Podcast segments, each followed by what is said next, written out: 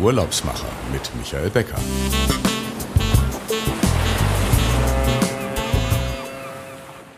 Herzlich willkommen, hier sind die Urlaubsmacher, der Podcast mit außergewöhnlichen Reiseprofis für Reisebegeisterte und Brancheninteressierte. Mein Name ist Michael Becker und Sie hören uns wieder aus der Fides Reisen Lounge hier in Berlin. Dies ist die erste Sendung im neuen Jahr und ich hoffe, Sie hatten einen guten Start. Wir starten mit etwas überarbeiteten äh, Jingles in unserem Podcast und hoffen, dass das neue Jahr etwas planbarer wird als die letzten zwei Jahre. Ähm, vielleicht sieht es jetzt noch nicht so aus, aber gehen wir mal davon aus, dass wir einen schönen Sommer bekommen und in der Zwischenzeit viele tolle Sendungen und Podcasts haben, mit denen wir Ihnen Spaß auf eine tolle Reiseplanung und auf den nächsten Urlaub machen können. In der heutigen Sendung begrüße ich zwei Kolleginnen aus der Hotellerie, Nina Göller und Thomas Edelkamp, beide von den Romantikhotels und Restaurants. Herzlich willkommen, Nina und Thomas. Ähm, schön, dass ihr dabei seid.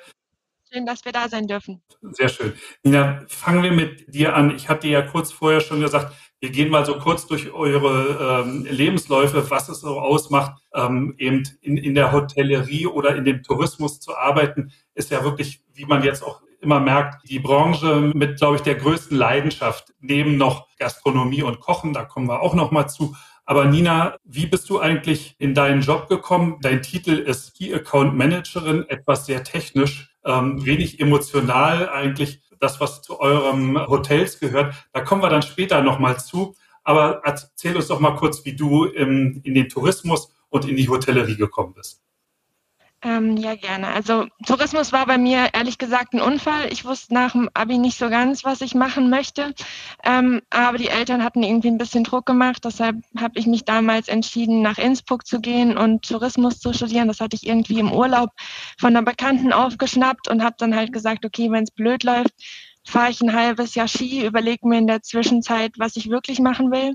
Aber dann hat es mich irgendwie doch eingefangen ähm, hatte dann in meinem Pflichtpraktikum, ähm, bin ich dann auch wieder aus Zufall ins Hotel gekommen. Eigentlich wollte ich eher in die ähm, Tourismus-Destinationsmarketing-Richtung gehen, bin dann aber, wie es bei vielen so ist, irgendwie im Hotel vom Spirit ähm, doch eingefangen worden, war dann auf Lanzarote für drei Monate bei der Seaside Collection. Und ja, als ich da dann fertig war, ähm, gab es irgendwie auch nur noch Hotel. Und ich habe dann in Innsbruck nach meinem Studium tatsächlich auch bei einem Romantikhotel angefangen zu arbeiten. Das ist jetzt leider, leider keins mehr. Das wäre eine schöne runde Geschichte gewesen.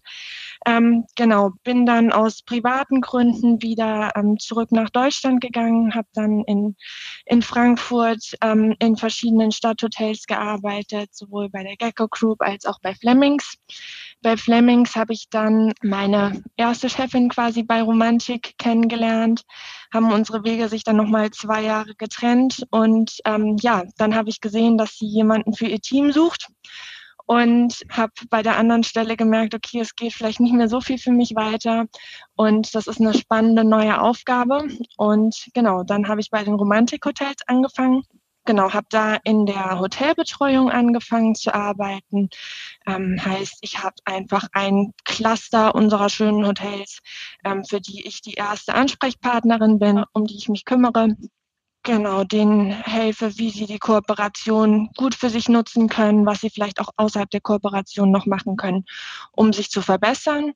Genau, und weil ich die Plaudertasche im Team bin, kümmere ich mich auch um den ganzen Sales-Bereich, was die Reisebüros angeht. Also du bist sozusagen die Schnittstelle zwischen ähm, Romantikhotels und den Hoteliers.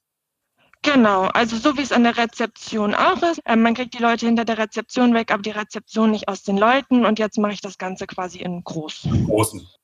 Also bei Flemings fällt mir noch eine Anekdote ein, die mir passiert ist. Ich habe mal oben in der Bar gesessen in Frankfurt und auf einmal liefen ganz viele Mäuse rum. Und äh, dann habe ich irgendwie mal äh, mit anderen Gästen oder so gesprochen und gesagt, das ist ganz normal hier. Das, das ist immer so gewesen und das scheint wohl auch so zu bleiben.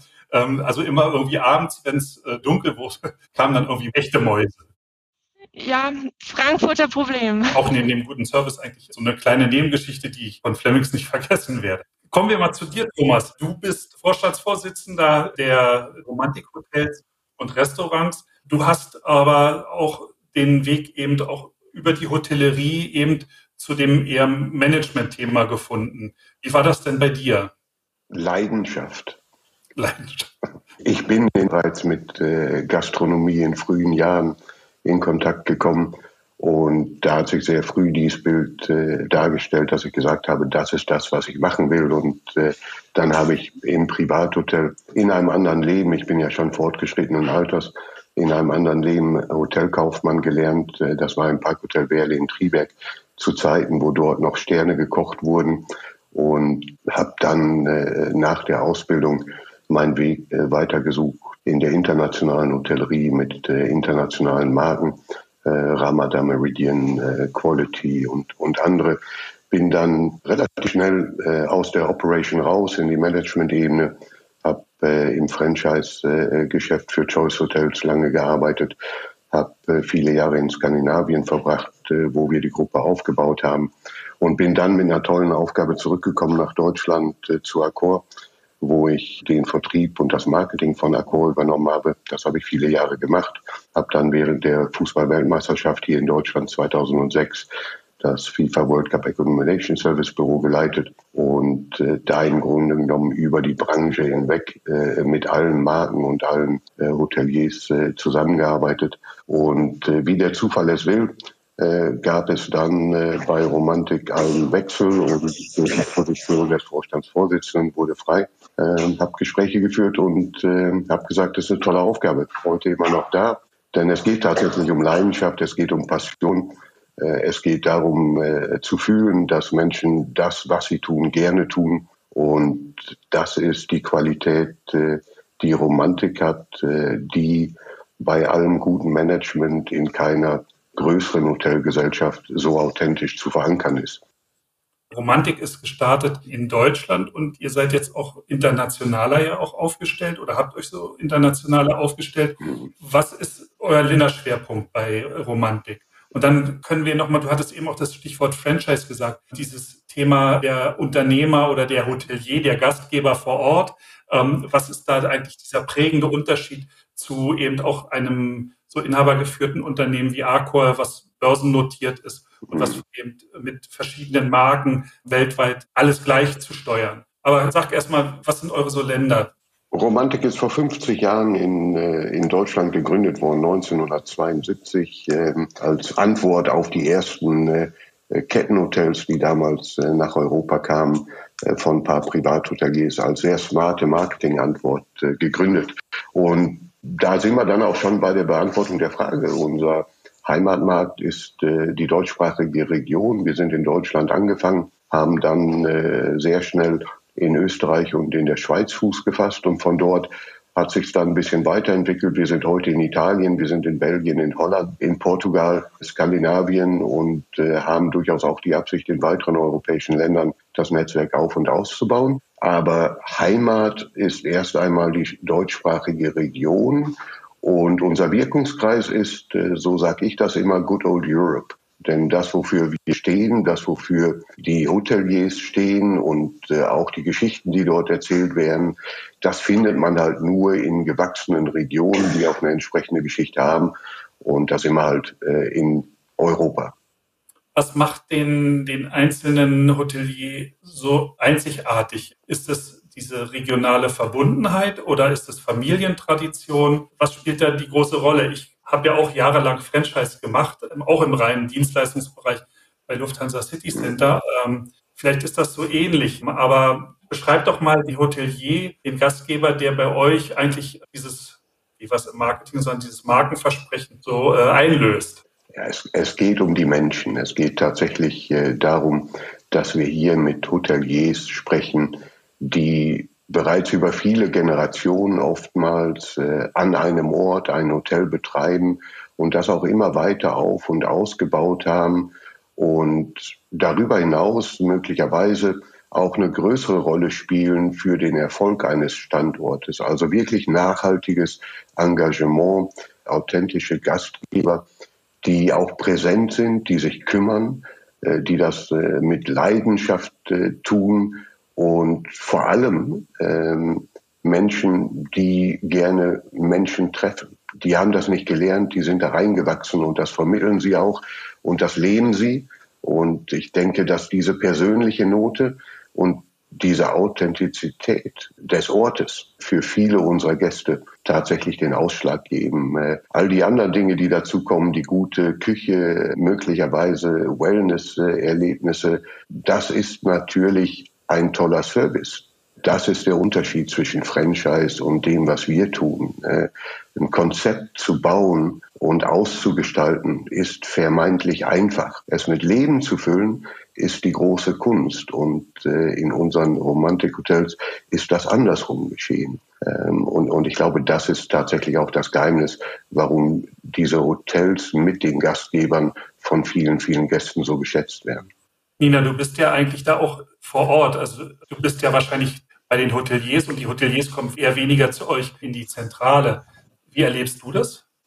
Ähm, also ich kam ja nie so wirklich aus der großen Franchise-Geschichte, sondern ich habe tatsächlich auch im Kleinen angefangen. Es wurde dann größer.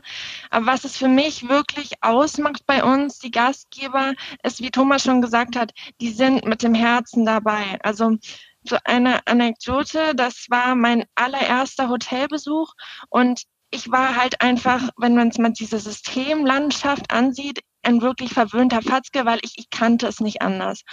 Und dann kam ich da an und ähm, ja, mit welchem System arbeiten Sie? Wir haben kein System. Die haben einfach ihre ganzen Gäste, ihre ganzen Stammgäste haben sie im Kopf. Sie können zu jedem was sagen.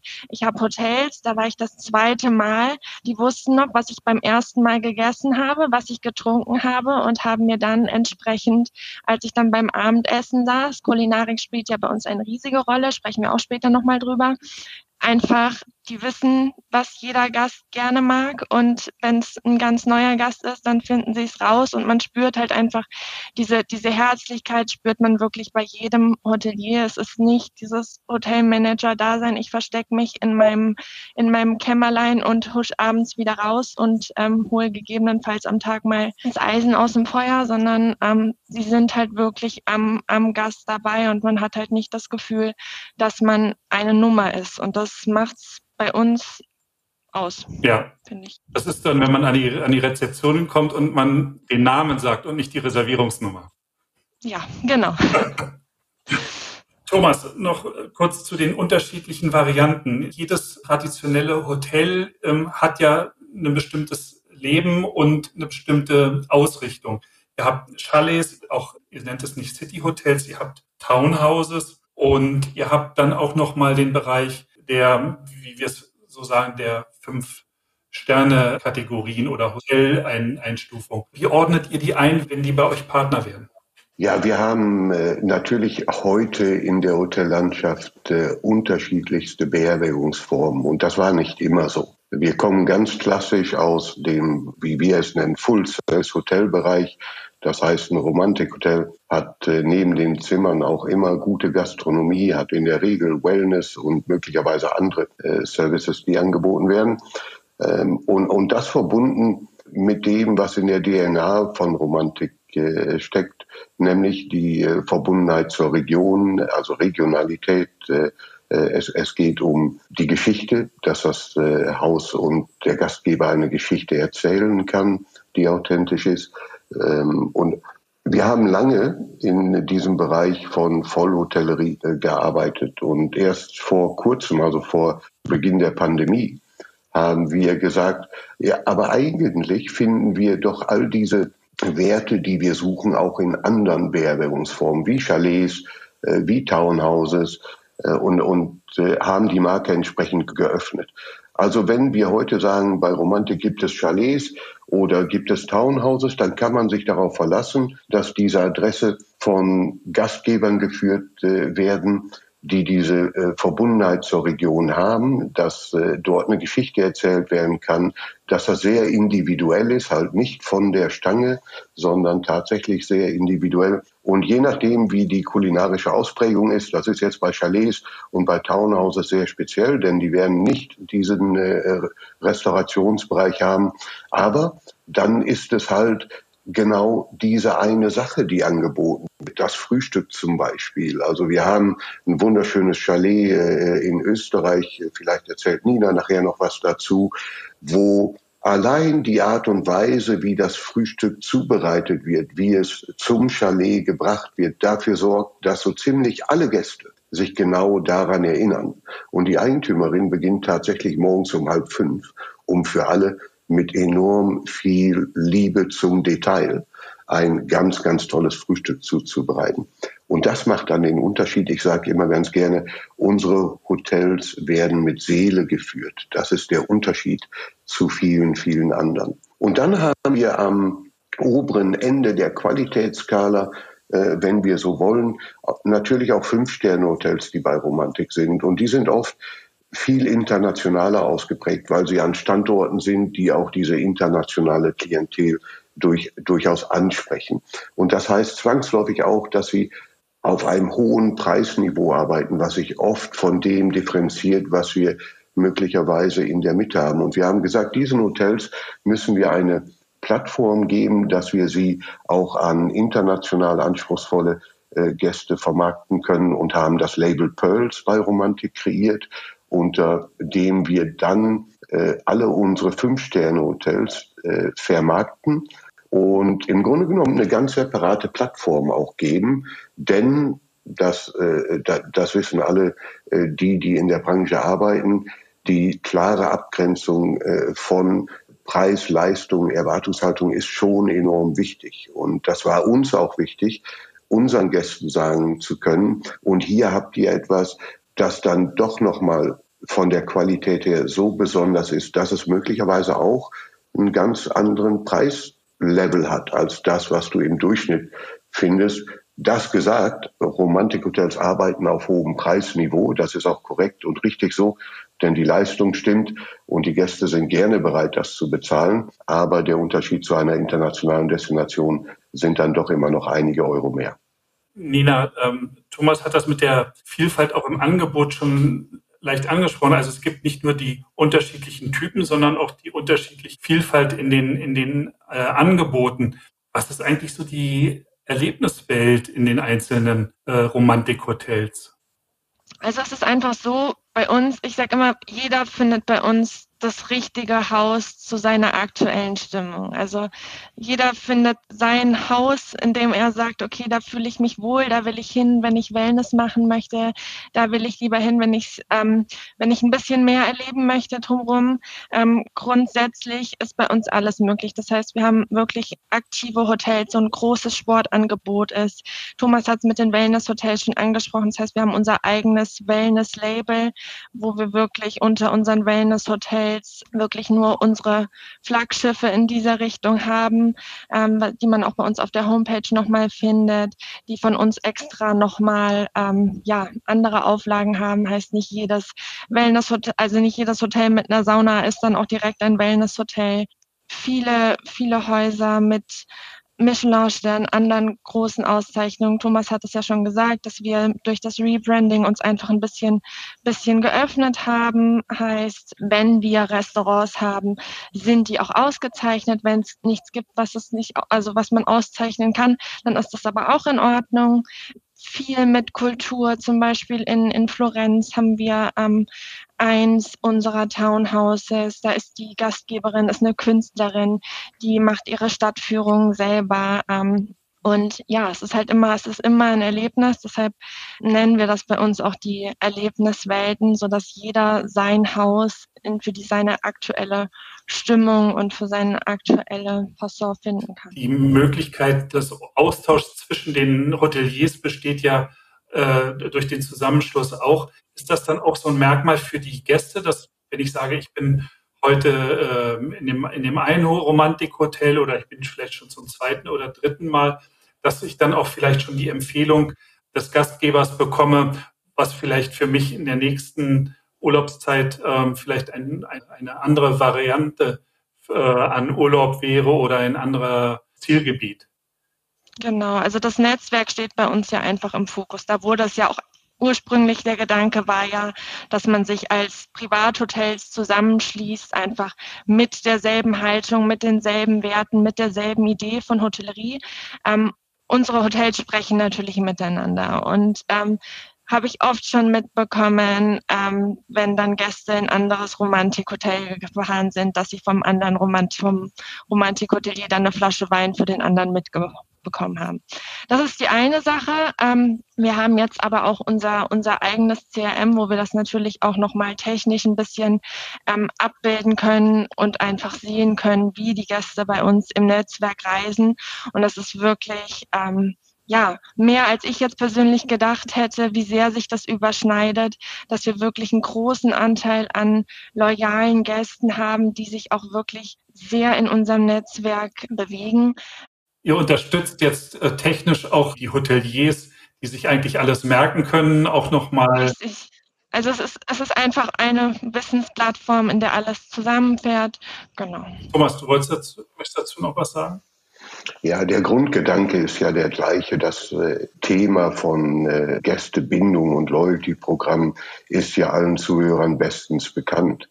Loyalty wird allerdings nicht äh, mit Kartenprodukten oder anderen Dingen generiert. Loyalty entsteht da, wo Leistung erbracht wird.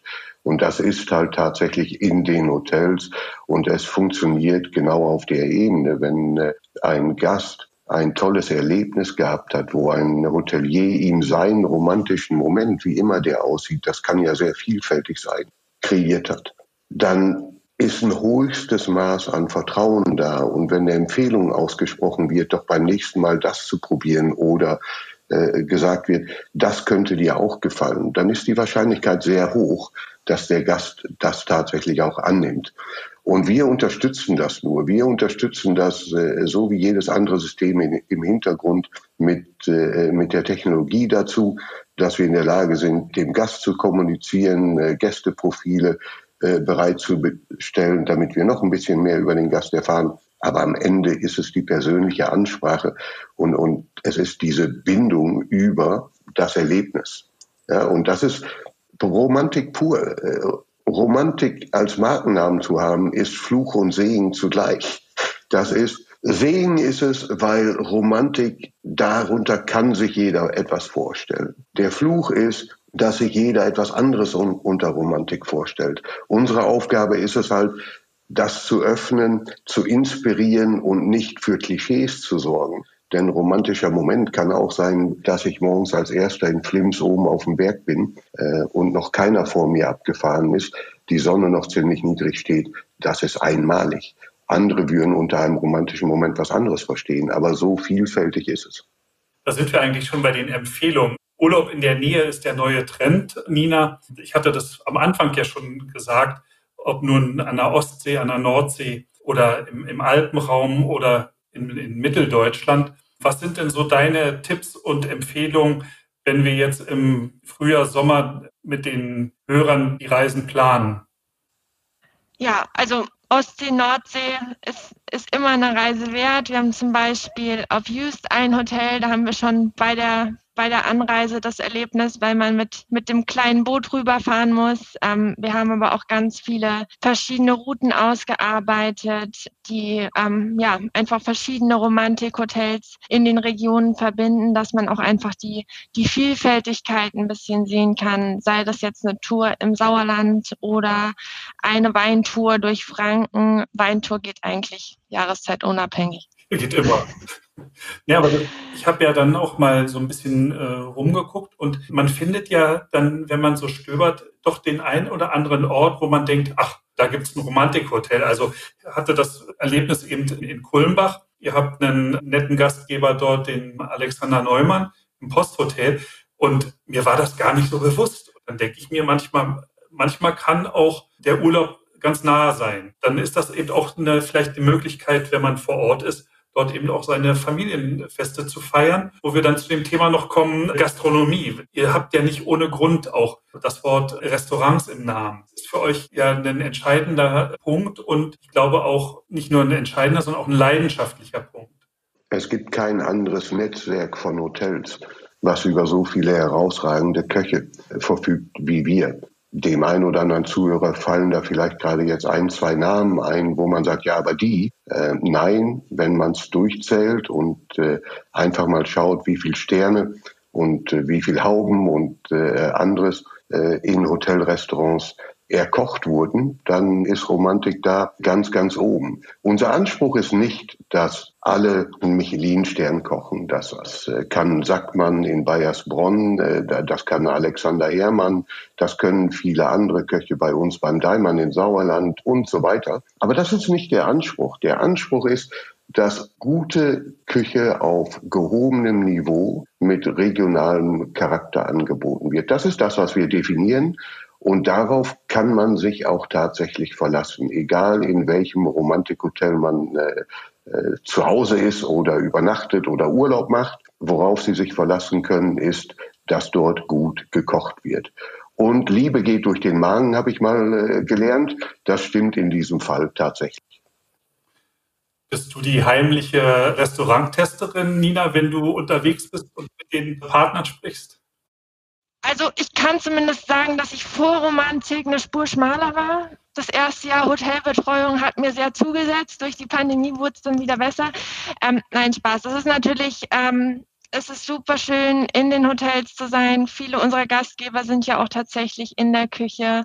Und ich freue mich immer, wenn sie zeigen, was sie können. Also wir werden das mal ähm, auf der Urlaubsmacher FM Webseite äh, nachverfolgen und mal dokumentieren, ähm, wie da so der Zusammenhang ist mit Kulinarik und Übernachten, so dass wir dann auch den, den Hörern da mal so einen kleinen Überblick geben, was so eben auch abends dann in den einzelnen Hotels eben möglich ist. Weil oft hört man ja auch, naja, äh, wir, wir übernachten im Hotel, aber Hotel, Essen im Hotel, das ist ja oft so, naja, das ist was für Leute, die Halbpension oder Vollpension buchen. Aber es ist eben auch mehr, es ist einfach auch das ähm, Erlebnis, regionale Küche kennenzulernen. Und ähm, ich denke, das ist das, was du auch so erlebt hast, Nina, bisher.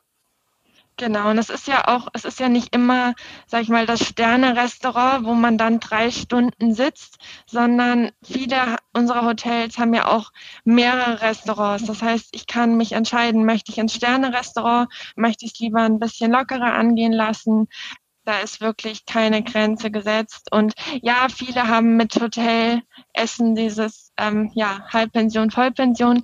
Aber wir haben auch ganz viele Re Hotelrestaurants, wo die Einheimischen hingehen und essen. Und das ist eigentlich immer ein ganz gutes Zeichen. Das ist auch so ein Punkt, den ich oft in, in meinen anderen Podcasts und in den Episoden bemerke dass eben auch ein Hotel in seiner Region verankert sein muss. Bei den Einwohnern in der Stadt oder in größeren Gemeinden und dass da eben auch eine Akzeptanz eben entsteht und dass dann eben auch die Hotelrestaurants auch voll sind und man nicht eben als Gast möglicherweise mit vielleicht zwei anderen Tischen die einzigen Gäste sind, sondern dass es eben schön ist, wenn, wenn eben Gäste auch aus der Region, aus der Nachbarschaft kommen und äh, so ein Restaurant mit Leben befüllen wir haben da einfach den Vorteil, dass bei uns halt die Region teilweise auch einfach um die Häuser gewachsen ist. Das heißt, es ist kein 500 Betten Betonbunker, den man einfach irgendwo hingestellt hat und dann muss man versuchen, die Gäste dahin zu locken, sondern solange die Hotels bestehen und gehen die Leute da dann auch einfach hin, weil es im Zweifel die beste Adresse vor Ort ist. Der, der Traditionsname, habe ich mir sagen lassen, ist äh, Hotel zur Post, weil da eben schon die Postkutschen angehalten haben und die Pferde und die Kutscher versorgt wurden.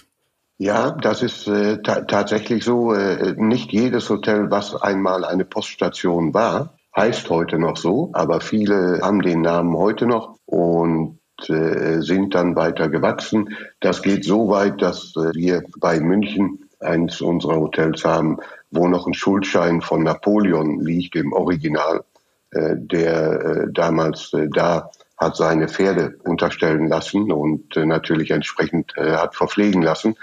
Und äh, dazu gibt es auch heute noch den Original-Schuldschein, der bis heute nicht eingelöst wurde. Das sind so die Geschichten, die Hotels zum Leben erwecken. Bevor wir auf eure nächsten Reisepläne kommen, unterbrechen wir ganz kurz mal für die Reisenews. Die hat Martina von Lobster Experience wieder zusammengestellt für uns und wir hören uns gleich wieder.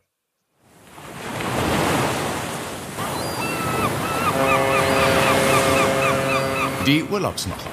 Travel News.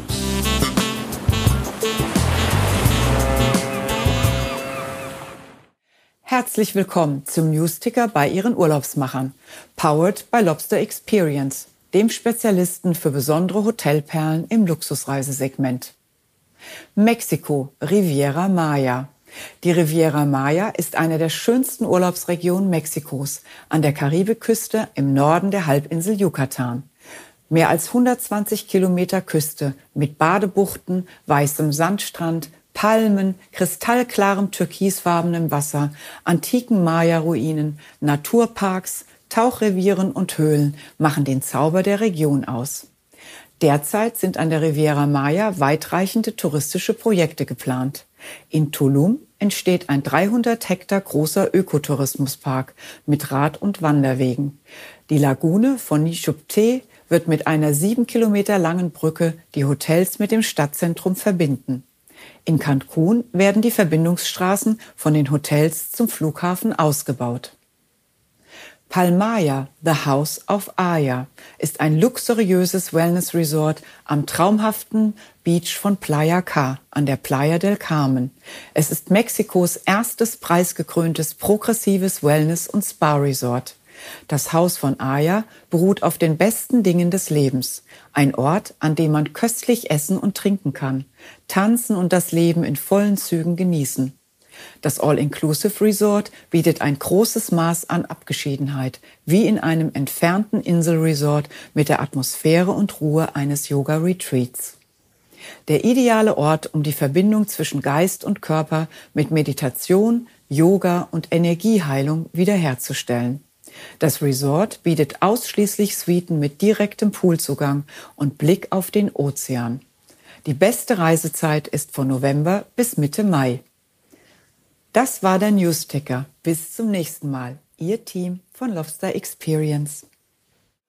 So, da sind wir wieder. Und wer einen der Tipps aus den Reisenews buchen möchte, ähm, der kann sich natürlich an das Team von Fides Reisen Lufthansa City Center wenden.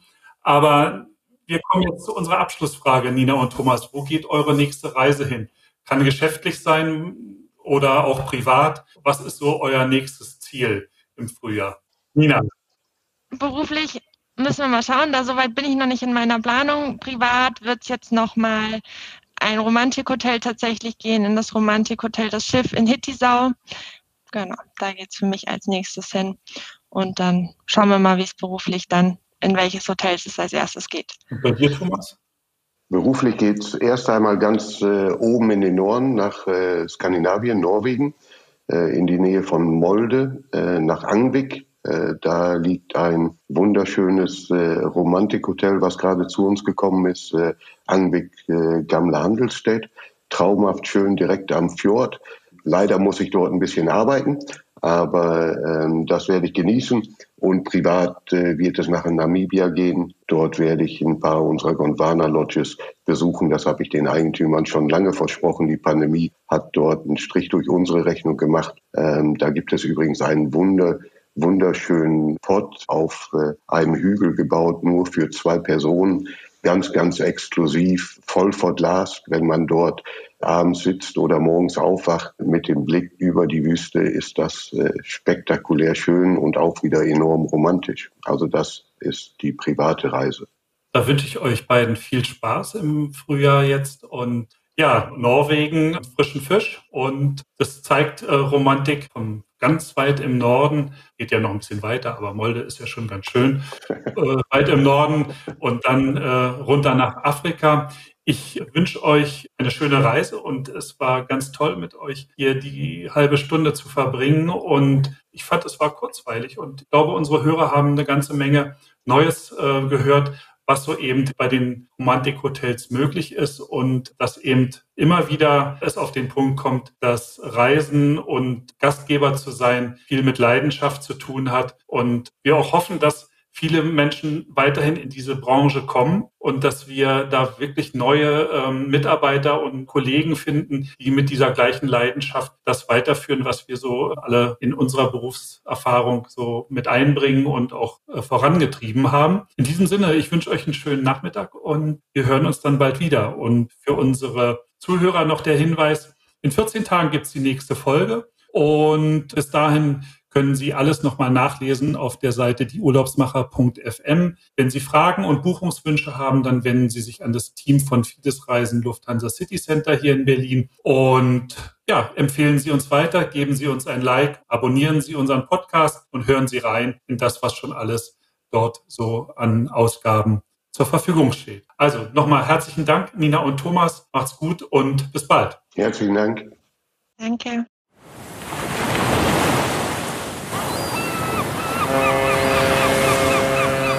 Die Urlaubsmacher mit Michael Becker.